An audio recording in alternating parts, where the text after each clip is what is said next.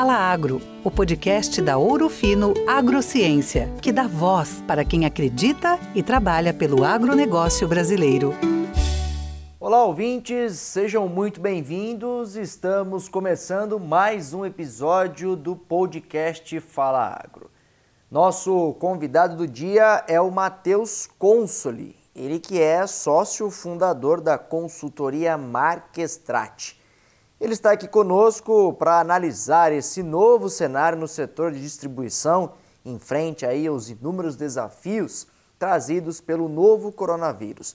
Nós vamos falar sobre a gestão de segmentação de clientes, estratégias de remuneração para vendedores, novas modalidades de crédito, entre outros assuntos. Mas antes de começar nosso bate-papo, eu quero primeiramente agradecer e dar as boas-vindas ao nosso entrevistado. Tudo bem, Matheus? Como vai? Obrigado, Henrique. Eu que agradeço o convite aí. É um prazer estar com vocês. Legal. Bom, a primeira pergunta que eu faço é: queria que você falasse de maneira mais geral quais têm sido as mudanças, as principais mudanças provocadas uh, por essa pandemia no setor de distribuição com foco mais específico nas revendas. Matheus? Bom, Henrique, a gente já vinha né, monitorando e trabalhando muito próximo da distribuição de insumos. Então, eu costumo dizer, né, os processos tradicionais de gestão, de organização, de planejamento, de processos comerciais continuam evoluindo pela própria natureza dos negócios. Mas a pandemia, essa questão do isolamento social, dos produtores em algumas situações e regiões é, é, não quererem ou não puderem receber aí equipes de campo, e também não poder visitar ou estar presente em, em algumas regiões onde a, a, a, ida ao canal, a revenda é muito comum, trouxe já algumas mudanças. Né? Eu destaco quatro coisas aí que a gente tem monitorado e acredita que vai ser é, é, coisas para esse ano em diante, para as revendas botarem na sua agenda de negócios. Né? Uma delas tem a ver com o processo que a gente chama de financiarização da distribuição de insumos. Né?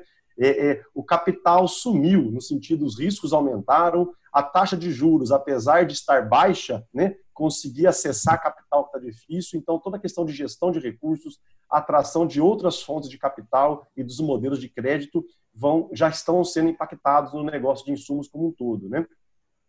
Um segundo ponto, que acho que todos estamos vivendo, estamos aqui já interagindo online, né, é que a questão digital, que já vinha sendo uma tendência discutida há alguns anos, parece que agora veio para ficar, né? Não só a interação digital, mas o uso de ferramentas de comunicação, de troca de dados e de serviços de maneira digital, pelo jeito começou a ser mais utilizado e deve permanecer ali. Né?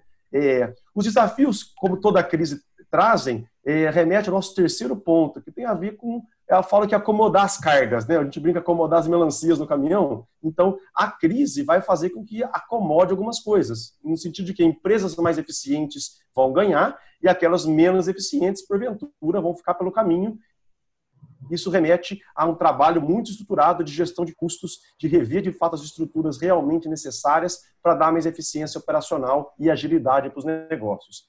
E por fim, mas não menos importante, o quarto ponto muito relevante nesse processo é a forma como a gente interage e gerencia nossos clientes, que também gera uma discussão que vinha acontecendo, e vai mudar. Né?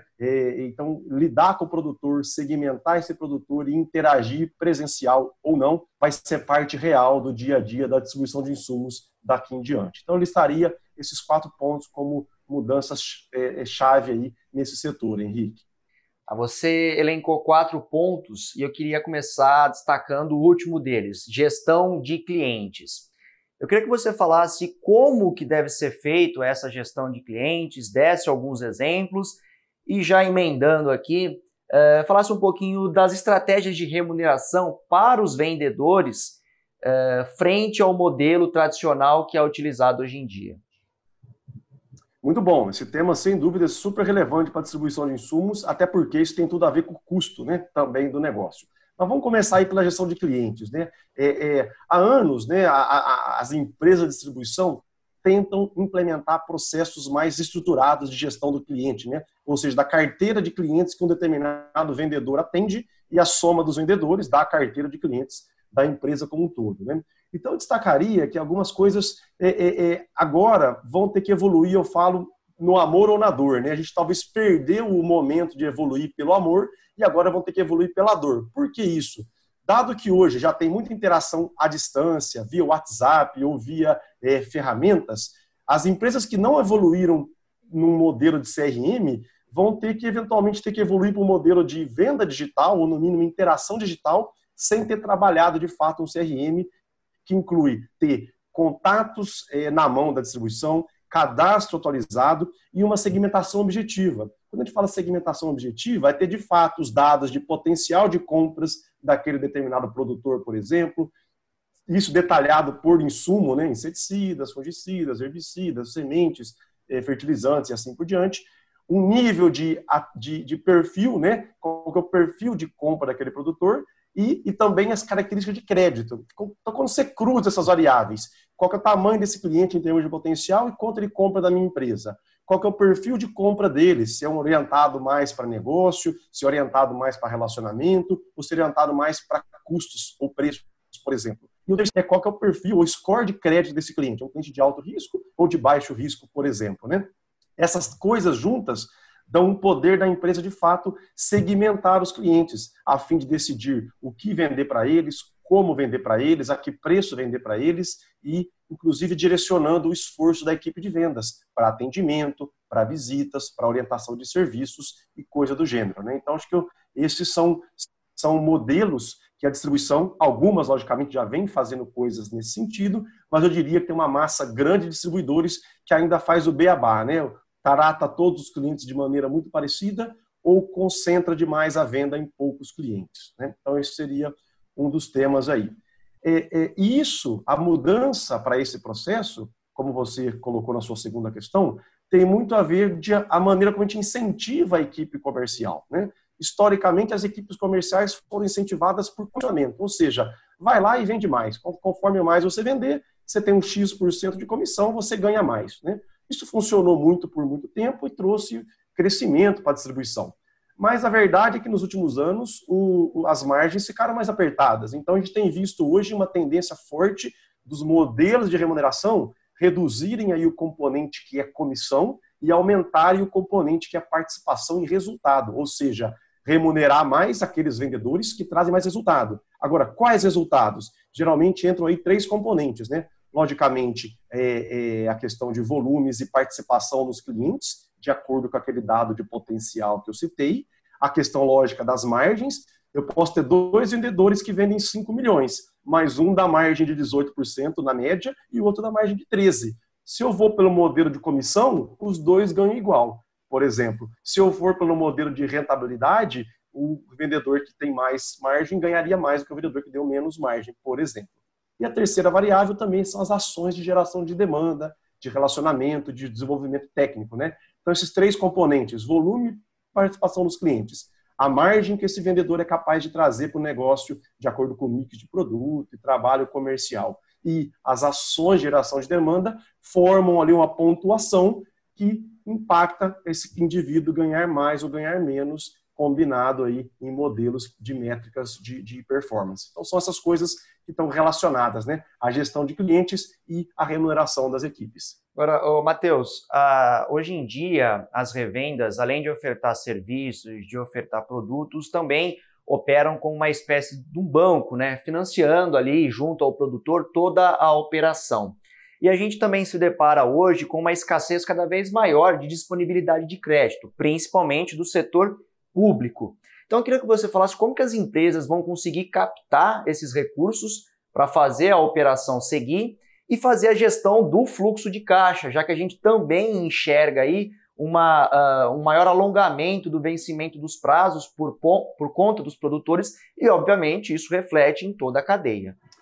Sem dúvida, esse é uma. Eu digo que a distribuição de insumos é um banco, né? Ela é um, um modelo de negócio técnico e financeiro, naturalmente. Então, boa parte dos distribuidores funcionam com o capital que o fornecedor vende para ele lá os insumos, ele pega esses insumos e vende para o produtor, recebe lá no ano safra, paga o fornecedor. Né? Na, os principais insumos é assim, exceto aí fertilizante, que tem geralmente uma estrutura financeira um pouco diferente. Se a gente pegasse o cenário pré-Covid-19, a gente vinha na situação de até um aumento de disponibilidade de liquidez e as quedas dos juros sinalizavam uma atratividade de capital melhor para o distribuidor. Infelizmente, o que aconteceu nos últimos 40, 50 dias foi uma inversão total desses valores, né?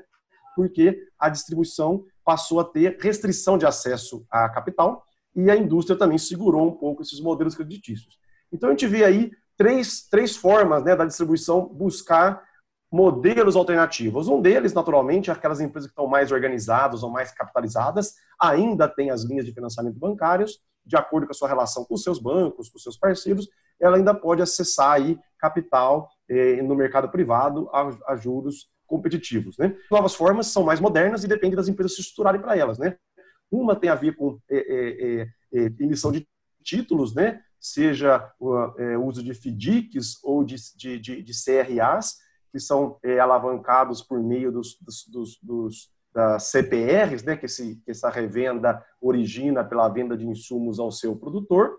E a gente tem visto já movimentos no mercado, dado que apesar do, do, do, do, dessa restrição toda, existe muito capital disponível em fundos. Então, a gente tem visto hoje fundos de investimento buscando revendas, não para comprar revenda e ter participação, mas para investir é, em capital de giro, ofertar recurso logicamente lastreado principalmente em CPRs, cobrando uma taxa de juros por isso, e a revenda então securitiza uma parte do seu, do seu contas a receber para um, um, fundo que empresta o dinheiro, cobra uma taxa por isso, e depois, quando o produtor paga, é, quem recebe esse recurso, uma parte desse recurso, vai direto para essa finalidade. Então, uh, o bancário, a emissão de títulos e a busca de recursos no mercado é, privado de fundos, por exemplo. Isso está acontecendo só que a revenda tem que estar preparada para isso, né? Ter organização da base de clientes, ter os CPRs bem organizadas, se possível, uma gestão financeira bem estruturada e eh, balanços auditados levanta muito a barra e a possibilidade dessas revendas acessarem esses capitais a custos menores do que no mercado tradicional. Matheus, é, um outro ponto importante que a gente ouve falar muito é a questão da oferta de serviços. Mas pegando já esse processo de digitalização, de transformação digital que você citou há pouco, na sua opinião, quais são os serviços que as revendas terão que ofertar aos seus clientes e como fazer isso? Porque para ofertar um serviço você precisa ter estrutura, tanto física como também capacitação de mão de obra. Você acredita que esse processo vai ser, vai ser mais interno ou feito através, por exemplo, de parcerias? É, Bom, boa, ótima pergunta. Primeiro, né, é, acho que o tema do serviço é relevante porque, por muito tempo, a revenda brasileira, é lógico que isso varia por região e varia por tipo de cultivo, né? Uma revenda ali que está organizada no Cerrado, com foco em grandes produtores, tem uma lógica de serviço. Uma revenda no Sul, que tem produtores menores, ou uma revenda que trabalha com HF, com café ou citricultura, tem outra lógica de serviço. Mas, a grosso modo, primeiro, né, respondendo a sua questão, os serviços, por muito tempo, foram eh, entendidos como é, aquele serviço tradicional que o próprio consultor de vendas ou a equipe técnica do, da revenda faz, que é ir lá visitar o produtor, fazer uma assistência técnica, regular um equipamento, etc. Né? Então, esse é um serviço que o próprio indivíduo de vendas acaba executando. Não deixa de ser um serviço, mas na média não é um serviço que agrega tanto valor a ponto de é, é, diferenciar hoje as empresas. No passado agregou, hoje eu diria que as boas revendas têm sua equipe de vendas, presta esse tipo de serviço ao seu agricultor de maneira geral. Aí vem agora um segundo nível de serviços, que demanda, como você citou, pessoas capacitadas, processos organizados e sistemas e ferramentas. Né? Então, não basta é, querer só, ah, vou ofertar tal tipo de serviço. E aí a gente categoriza esses serviços em quatro grupos, tá? E aí eu respondo depois a pergunta como desenvolver isso. Tem os serviços que a gente chama de serviços técnicos, né? Que você começa a subir um pouco a barra desses serviços de campo, de identificação de praga, acompanhamento de lavoura etc. Ele pode ainda ser feito pelo próprio é, consultor técnico, mas ele demanda ter registro de atividades, demanda você conseguir apresentar relatórios de performance para o produtor para agregar o valor nesse tipo de serviço. Né? É, o segundo grupo de serviços vai para um nível acima, onde já entra algumas práticas de agricultura de precisão, né? com mapeamento de solo, com dados climáticos, com acompanhamento de, de, aplicação de produtos, taxas variáveis de fertilizantes ou de insumos, e com isso também você consegue mensurar de maneira sistematizada e mais objetivo os resultados, produtividade e rentabilidade do hectare de um determinado produtor, com uma série de ferramentas que tem disponíveis hoje. Quando o distribuidor entra nesse tipo de serviço, ele abre uma oportunidade para entrar para o nosso terceiro grupo de serviços, que é trabalhar com serviços de informação, recomendação digital e, e gestão, inclusive compartilhando eventualmente a resultado do produtor, né? Ao invés do, da revenda ou da indústria cobrar os X reais por hectare pelo serviço, ela pode cobrar X%, por exemplo, do ganho de produtividade. Né? Isso acontece em alguns segmentos de irrigação, atualmente de insumos e de fertilidade, por exemplo. Né? E o, o, o, quarto tipo de serviço entra os serviços financeiros. Né? Nós falamos alguns de crédito, mas também venda de seguros, e operações mais estruturadas.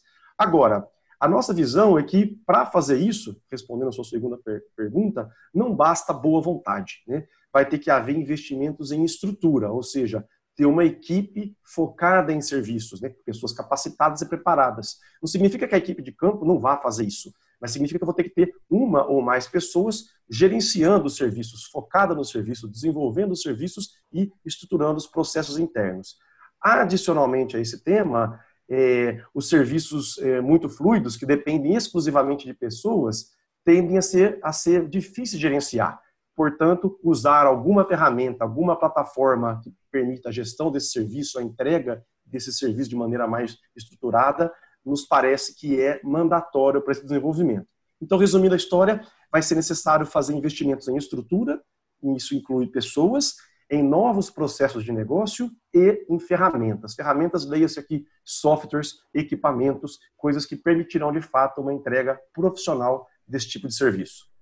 Legal. Matheus, o assunto está muito bacana aqui, a gente vai se alongando, vai perguntando, é, mas eu tenho mais uma última, uma última questão aqui para a gente entrar antes de finalizar a entrevista, que ainda tem a ver com essa questão do processo de, de digitalização. Como que essa, essas novas ferramentas digitais vão auxiliar uh, na segmentação dos clientes, sendo mais específico aqui, por exemplo, você acredita que ações de CRM de fato uh, é um caminho sem volta e como colocar o componente preço de produto, que é tão discutido no setor, como uma ferramenta para você trabalhar a segmentação? Legal, Henrique. Sim, é, sou suspeito a falar, mas eu acredito muito sim que a gestão estruturada de CRM com o uso de ferramentas digitais é um caminho sem volta. Né? É só a gente ver o que está acontecendo nessas últimas duas semanas. Quantas revendas pelo Brasil estão fazendo seus dias de campo digitais, estão fazendo suas ações de comercial digitais, até pela impossibilidade de ir a campo presencialmente. Né? Então, essas coisas devem é, permanecer pós-pandemia. Não significa que a gente não vai voltar a ter as ações comerciais tradicionais, tampouco os dias de campo ou os encontros presenciais. Mas me parece que as empresas vão continuar fazendo as ações digitais. Vamos dar, vamos dar dois exemplos aqui. Né? A gente tem, por exemplo, revendas que já implementaram ferramentas de controle de CRM e passaram a ter, a ter dados históricos do cliente, a frequência de compra desses clientes, a sua participação no potencial desses clientes, é, o perfil de compra desses clientes, a questão de score de crédito desses clientes e a localização geográfica desses clientes, né, via GPS. Então, por exemplo, a gente tem casos onde a, a revenda ela não implementou ainda vendas online, mas ela já criou seu aplicativo e no aplicativo lá o produtor vê, por exemplo, olha, você tirou tal pedido com o nosso vendedor, né? Então você tem aqui X litros do produto A, X litros do produto B, X litros do produto C, já comprados, já está o pedido tirado. Então não tem nada a ver com venda online. Mas o produtor passa a usar aquele aplicativo da revenda e a revenda manda uma mensagem assim para ele no aplicativo, né, uma notificação. E aparece lá uma notificação específica. Produtor, é, por exemplo, hoje é quinta-feira, né? Produtor, na segunda-feira nosso caminhão estará na sua região. Quais desses produtos aqui você quer receber? E aí abre uma telinha e o cara coloca, puxa, eu tenho aqui mil litros do produto A já tirado o pedido. Eu quero receber 100 litros desse produto.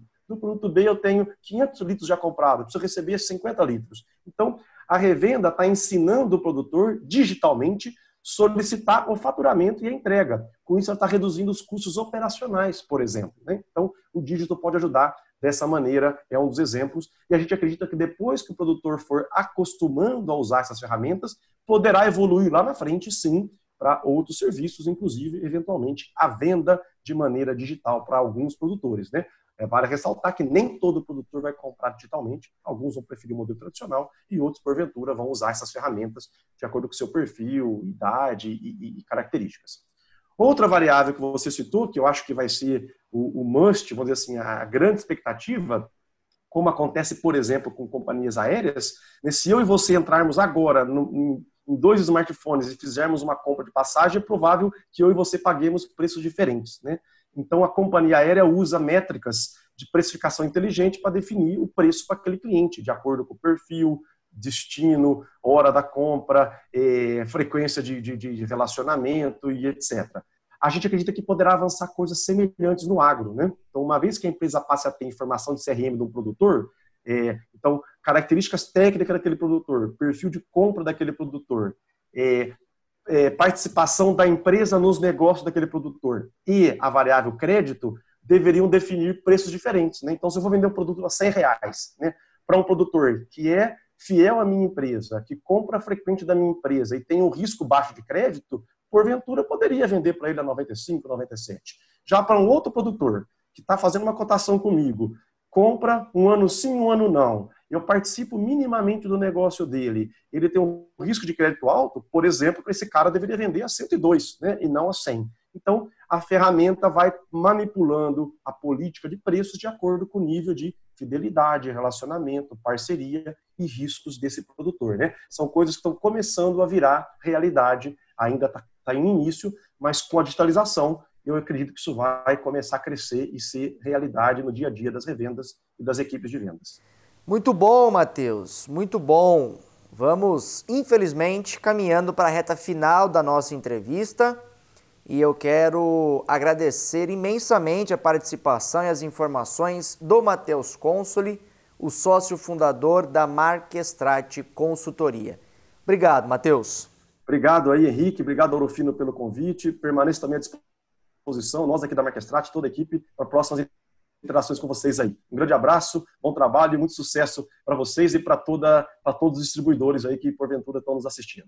E assim chegamos ao final do sexto episódio do podcast Fala Agro. Olha só, hein? Já estamos no sexto episódio e eu quero agradecer muito a atenção aí dos nossos ouvintes que nos acompanham semanalmente aqui no podcast da Orofino, nas nossas redes sociais também, no nosso site, no canal digital, enfim, uh, dando aí atenção e consumindo os nossos conteúdos que a gente faz com o maior carinho do mundo para manter você bem informado dos principais acontecimentos do agronegócio brasileiro. Muito obrigado pela sua atenção, uma ótima semana e até a próxima! Essa foi mais uma edição do Fala Agro, o podcast que é a voz do agronegócio brasileiro. Assine o nosso canal e fique por dentro dos principais acontecimentos do setor. Juntos, reimaginamos a agricultura brasileira.